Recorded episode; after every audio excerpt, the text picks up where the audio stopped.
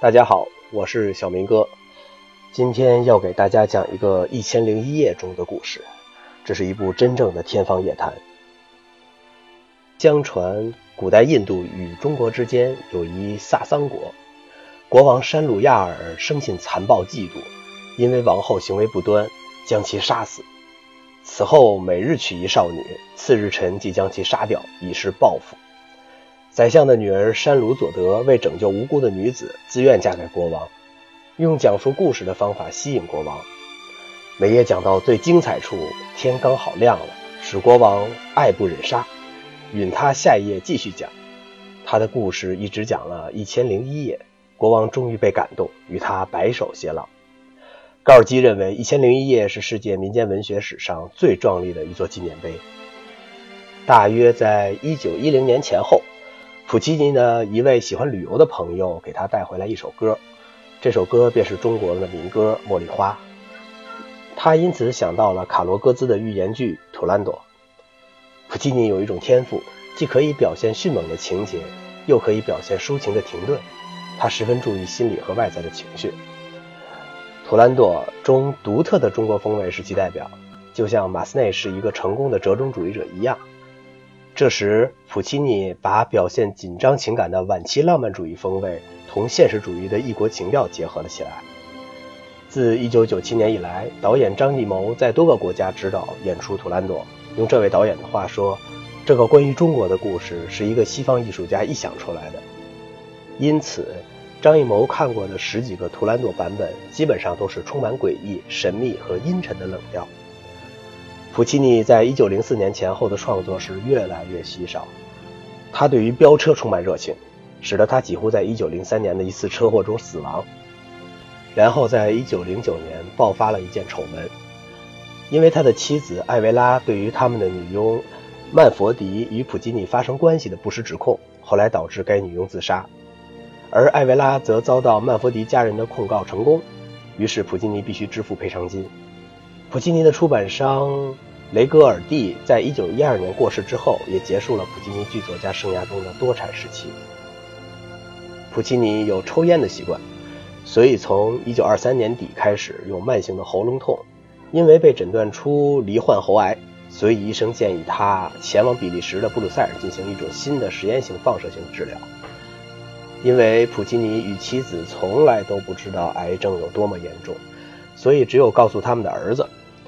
悉尼终于在1924年11月29日死于治疗性引发的并发症，因为在手术后无法控制流血状况而导致心肌梗死。他的死讯在《波西米亚人》上演期间传到了罗马，所以表演立刻终止。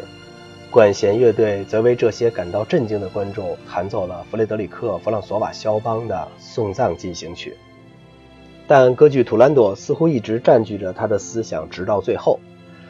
在进行这场最终导致他死亡的手术之前，普契尼拜访了意大利著名的指挥家托斯卡尼尼，请求他别让我的图兰朵死了。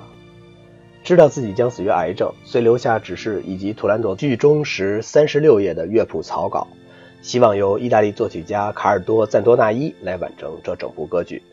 但由于普契尼儿子的反对，图兰朵由意大利作曲家弗兰科阿尔法诺根据普契尼留下的草稿完成。不过，弗兰克·阿尔法诺是否完全遵照普契尼的草稿，引发了一些质疑。阿图罗·托斯卡尼尼于1926年4月指挥《图兰朵》首演时，他选择不演出阿尔法诺完成的部分。当演出进行到普契尼完成的部分结束后，托斯卡尼尼停止管弦乐队的演奏，然后转身对观众说：“歌剧到这里结束了，大师去了，已经过世了。”说完，他便离开了指挥台。有一些记录则显示，托斯卡尼尼是更有诗意地说：“这位大师在这里放下了他的笔。”在普契尼的歌剧中，至少有一个主要人物在落幕之前是要死去的。例如，在他的第一部歌剧《群妖围舞》中，安娜是死于忧伤，她的恋人罗伯特死于生活窘迫。第二部歌剧《埃德加》以埃德加的恋人菲德利亚被他心怀妒忌的情敌刺死结束。还有歌剧《艺术家的生涯》。又译作《波西米亚人》，剧中的咪咪是渴死的。托斯卡的结尾是女主人公从身边的阳台跳下身亡。《蝴蝶夫人》中的女主人公是用离自己身边最近的利器自杀的。普契尼共写了十二部歌剧，其中有八部是女主人公或另一个重要的女角色被杀，百分之六十六的死亡率。男主角都活得好多了，可以肯定他们没有一个老死的，都是死于谋杀、自杀或不治之症。普契尼一点都不傻，他知道歌剧观众想看什么，但可以肯定，在歌剧结束时将主要人物都杀光，并非普契尼的发明。意大利作曲家鲁恰诺·贝里奥。在二零零一年时，根据原本的手稿完成了《图兰朵公主》一个新的正式的结局，但是这个结局并不被正常演出。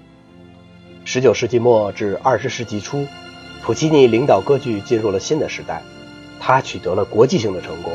普契尼大胆地将意大利传统中自由的旋律和现代音乐的新要素结合起来，创作出了色彩丰富、细腻婉转的管弦乐。